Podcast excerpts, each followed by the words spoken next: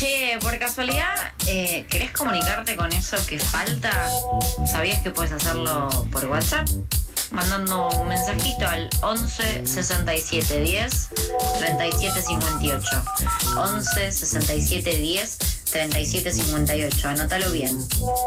También puedes buscarlo por las redes sociales. Arroba eso que falta.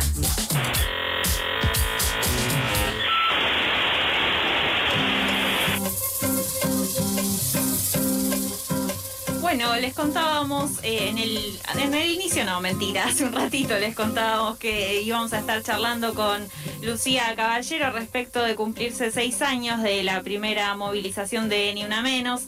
Para quienes no saben, eh, el movimiento Ni Una Menos y esa gran marcha en 2015 se inició por la muerte de Kiara Páez, una adolescente de 14 años que estaba embarazada y que fue asesinada a golpes por su novio Manuel Mancilla de 16 años en Rufino, Santa Fe. El femicidio, bueno, de Kiara fue para muchos y muchas eh, la necesidad de salir a las calles a exigir que paren de matarnos. Y bueno, como decía, por eso tuvo lugar esta primera movilización de Ni Una Menos.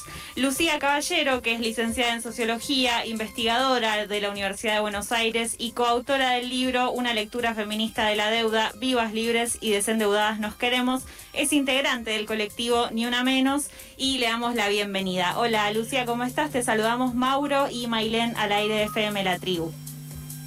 Hola Mauro, Mailén, encantada y gracias por la invitación. Por favor, gracias a vos por tomarte estos minutitos en esta jornada tan especial. Eh, y bueno, queremos empezar preguntándote cuáles son las acciones que han planteado como colectivo para el día de hoy y eh, yendo un poco tal vez a un lado más eh, sentimental, si se quiere, o, personal, ¿qué sensaciones tenés a seis años de esa primera movilización y cómo crees que está situado el movimiento feminista ahora respecto de cómo estaba en ese 2015?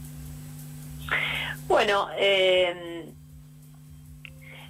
primero empiezo por la pregunta de las acciones. Obviamente estamos en un contexto especial por la, por la pandemia, por las restricciones por la emergencia sanitaria. Así que se nos ocurrió con, muchas otras organizaciones en eh, llamar a, hacer un cartelazo, ¿no? Eh, o una ficheada, como le decimos. Eh, esto es este, imprimir o inventar la, consigna, ponerla a la ventana, en la puerta o salir a hacerlo en el barrio. Eso nos están mandando muchas fotos en este momento de compañeras que se salieron de grupitos muy cuidados, entre tres y cuatro, a, hacer, eh, eh, a pegar afiches en la esquina. Bueno, una forma también novedosa, creativa de, que de todas maneras eh, se escuche el reclamo y además de politizar también el hecho de estar en las casas, ¿no? nosotras como feministas siempre decimos que hay política también en lo que hacemos en nuestras casas, así que no nos parece tampoco para nada una acción menor manifestarnos desde ahí y bueno, estamos invitando a todas las compañeras y compañeras que, estén haciendo acciones a que nos la envíen o nos etiqueten en las redes para poder compartirlas. En respecto a la segunda pregunta, bueno, la sensación, que es un poco la sensación de todos los años, pero bueno, siempre con alguna particularidad, es que es algo que nos cambió la vida, ¿no? Eh, y de forma masiva. Eh, es, conocido, conozco y bueno, casi todas y todos conocemos a alguien que eh, que cambió el, curso de las cosas de alguna manera. Hemos empezado a cuestionar desde nuestra forma de vincularnos hasta nuestras relaciones laborales en la universidad, en las escuelas, en las organizaciones sociales, en los sindicatos, en los partidos políticos, en nuestra forma de, estar en la calle.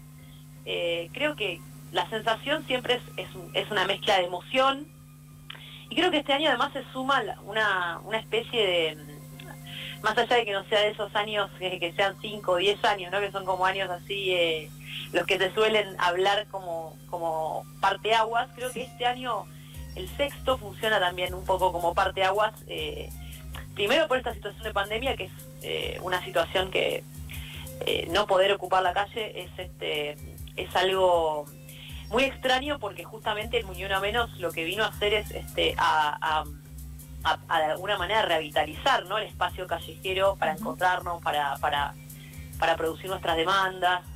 Y por otro lado creo que es un año también importante porque conseguimos la interrupción voluntaria del embarazo y entonces eso también nos pone en, una situación de, tener que balancear, ¿no? De, qué es lo que conseguimos, qué es lo que falta. Conseguimos eso, eh, que es importantísimo, fue la demanda principal del movimiento feminista durante muchos años y al mismo tiempo la cifra de femicidios se mantiene estable, ¿no? Creo que esos son dos, eh, son dos puntos eh, importantes. En ese sentido, bueno, es un momento de, vuelve un momento de reflexión, de balance y, también hay algo de, el otro día, ayer decíamos con las compañeras recibiendo los mensajes que estamos recibiendo de gente de todo el país que está poniendo carteles, este, una señora nos mandaba una foto amasando con la consigna que, pusimos, eh, se, sacó una foto ella misma amasando y puso no hay soberanía de los cuerpos sin soberanía alimentaria, ¿no? Como politizando el precio de los alimentos. Y decimos, bueno, esto es maravilloso eh, y nos da la sensación de que tenemos amigas en todos lados, eso dijimos. Tenemos amigas en todos lados. Eh, es un poco esa la sensación. Lucía, ¿cómo te va? Mauro te saluda. Hola, Lucía, ¿me escuchás? Hola, hola, Lucía, ¿me escuchás? Ahora sí. Ah, no sé hasta dónde me escucharon. Todo, escuchamos sí, se escucha, se escucha todo.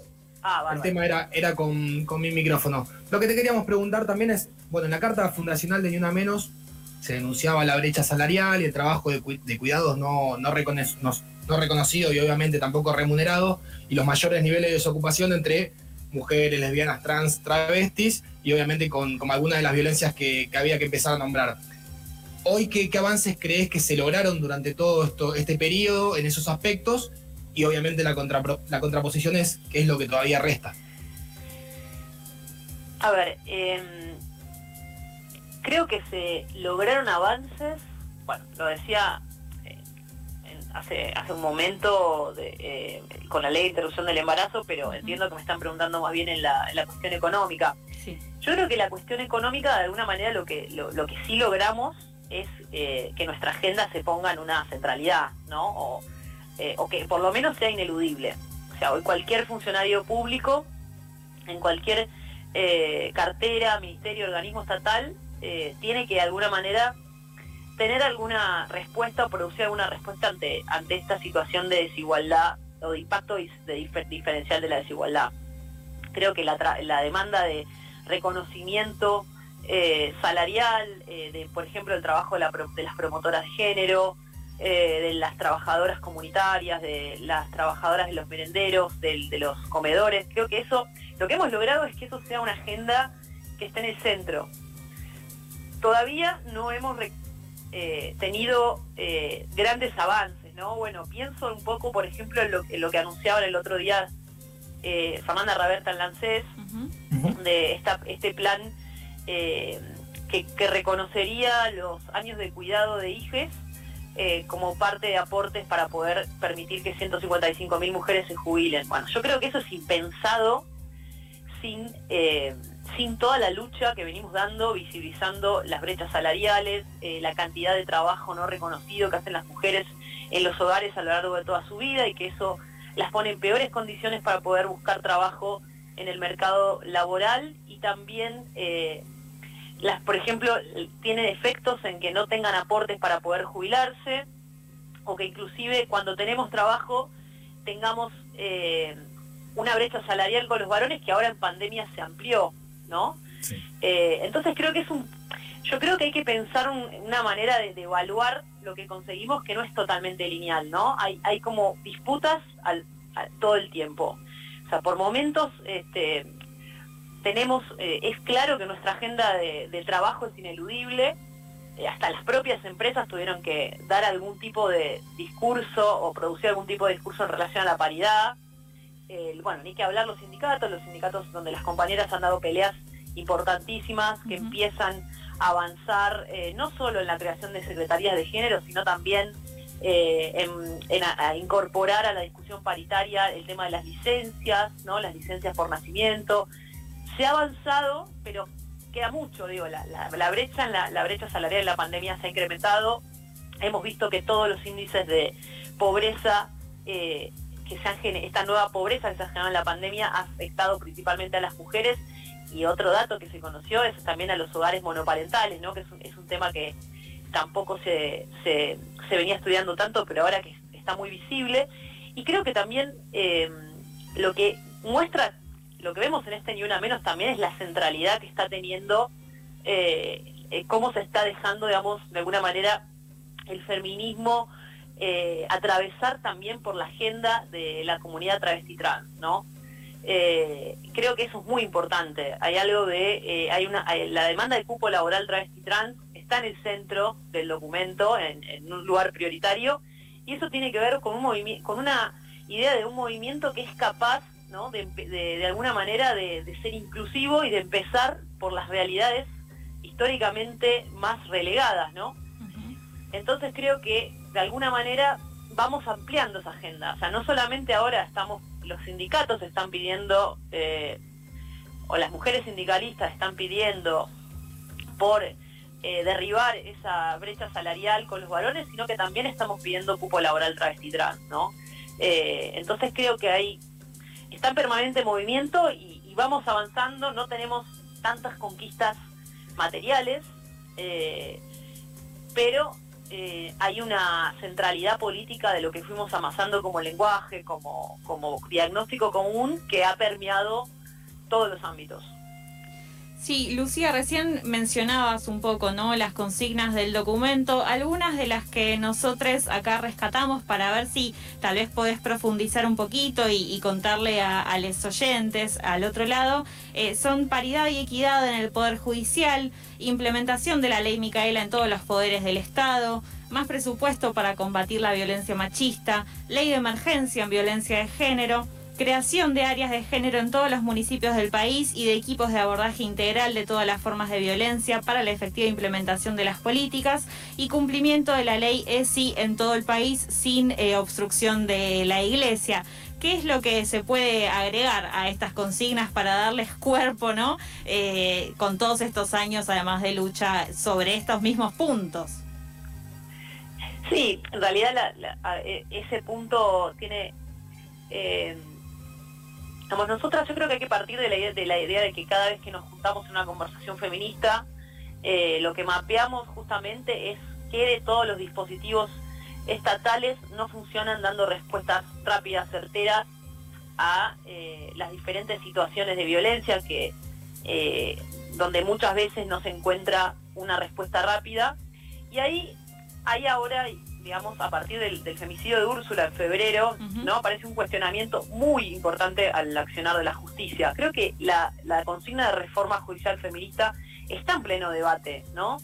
Eh, porque hay una necesidad de paridad, ¿no? Hay muchas compañeras que insisten en, la idea de pedir paridad en las juezas, eh, de juezas, perdón, jueces, entre juezas y jueces, eh, y hay otras compañeras que también estamos este, pensando que la agenda de la reforma judicial feminista tiene que ser inclusive más profunda, pensar en los modos en que se juzga, eh, los modos en que se escucha a una víctima, eh, los modos en que la justicia no solamente, no es un hecho, digamos, la impunidad de la justicia con los femicidas no está aislada de cómo la justicia, por ejemplo, asegura la impunidad de las corporaciones económicas eh, y de por qué persigue eh, a las personas pobres, a los varones pobres, porque persigue a, los eslabones más bajos de las, de las cadenas delictivas.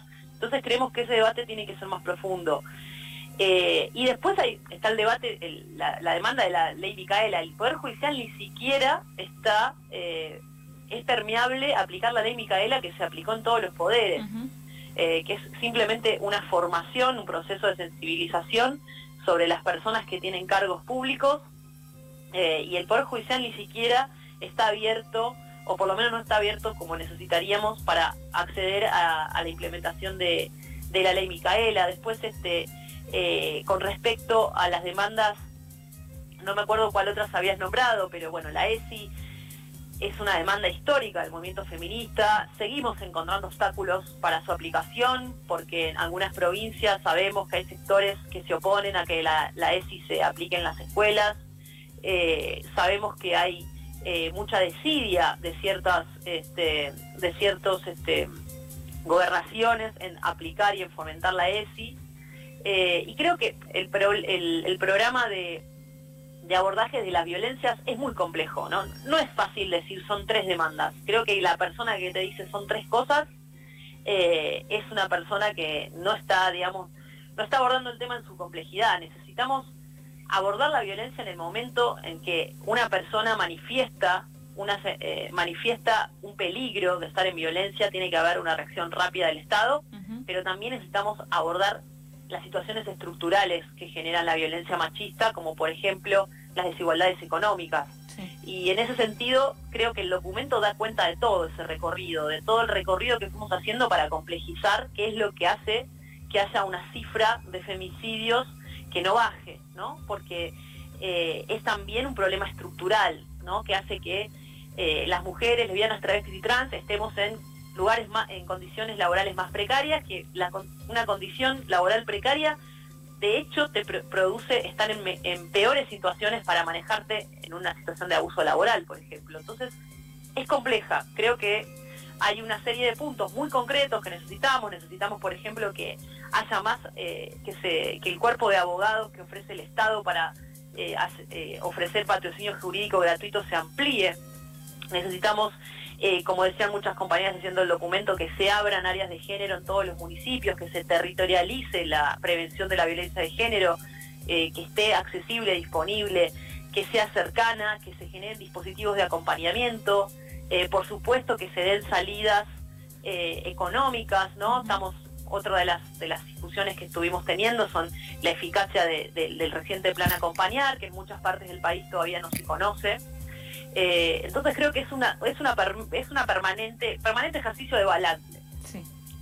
Lucía, justamente con esto último que decías, otra de las consignas del documento es basta de violencia económica de las, de las corporaciones. ¿Es posible asociar esta consigna a la lectura feminista de la deuda que hacen con, con Vero Gago en el libro? Sí, eh, está, está relacionado. Creo que viene... Eh, es un camino que venimos recorriendo además como movimiento, ¿no? Que es esto que decía, eh, cuando en 2015 dijimos ni una menos, después eh, en 2016 utilizamos la, idea del paro, ¿no? Y empezamos también a, pensar cuáles eran las la, forma en que la precariedad de la vida se relaciona con, la violencia machista. Y creo que eh, la, denuncia de las corporaciones viene muy concreto de las narraciones que tuvimos de las reuniones con organizaciones donde lo que vemos es que en la vida concreta de las mujeres lesbianas, travestis y trans hay una violencia económica cuando el Estado te da un subsidio, una jubilación, y en la, en la propia pandemia las corporaciones alimentarias han subido los precios de una manera eh, exacerbada, y eso afecta directamente, hace que una mujer tenga que peregrinar encontrando precios baratos, que tenga que dejar de hacer otras cosas, que trabaje más en su casa, entonces nosotros también vemos, vemos obviamente una demanda hacia el Estado, pero también creemos que hay que poder confrontar, nombrar, ponerle nombre a quiénes son esos grupos concentrados de la economía que hacen que la autonomía económica de mujeres lesbianas, travestis y trans sea imposible o sea muy difícil de lograr. Eh, y está obviamente relacionado también con la denuncia que hicimos en su momento contra la toma de deuda del gobierno de Macri, cuando dijimos no hay una menos con endeudamiento, porque lo que estábamos viendo es que el endeudamiento, el programa del Fondo Monetario, lo único que hacía era aumentar la precarización laboral para las mujeres, hacer que tengan que trabajar más horas, endeudarse para vivir y eh, además eh, una de las primeras medidas que exigió el Fondo Monetario es dar de baja las, moratorias previsionales, ¿no? En el 2017, 18, perdón. Eh, entonces, creo que es necesario que el feminismo confronte directamente con estos poderes que tienen todas las de ganar porque además actúan de una manera oculta, de una manera invisible.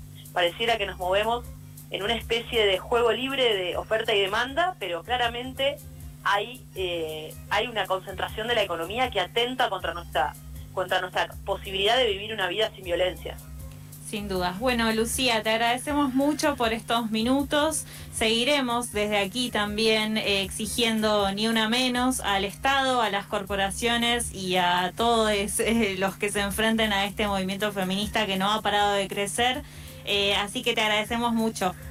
Muchas gracias a ustedes. Un abrazo. Un abrazo muy grande. Pasaba Lucía Caballero, licenciada en Sociología, investigadora de la Universidad de Buenos Aires e integrante del colectivo Ni Una Menos.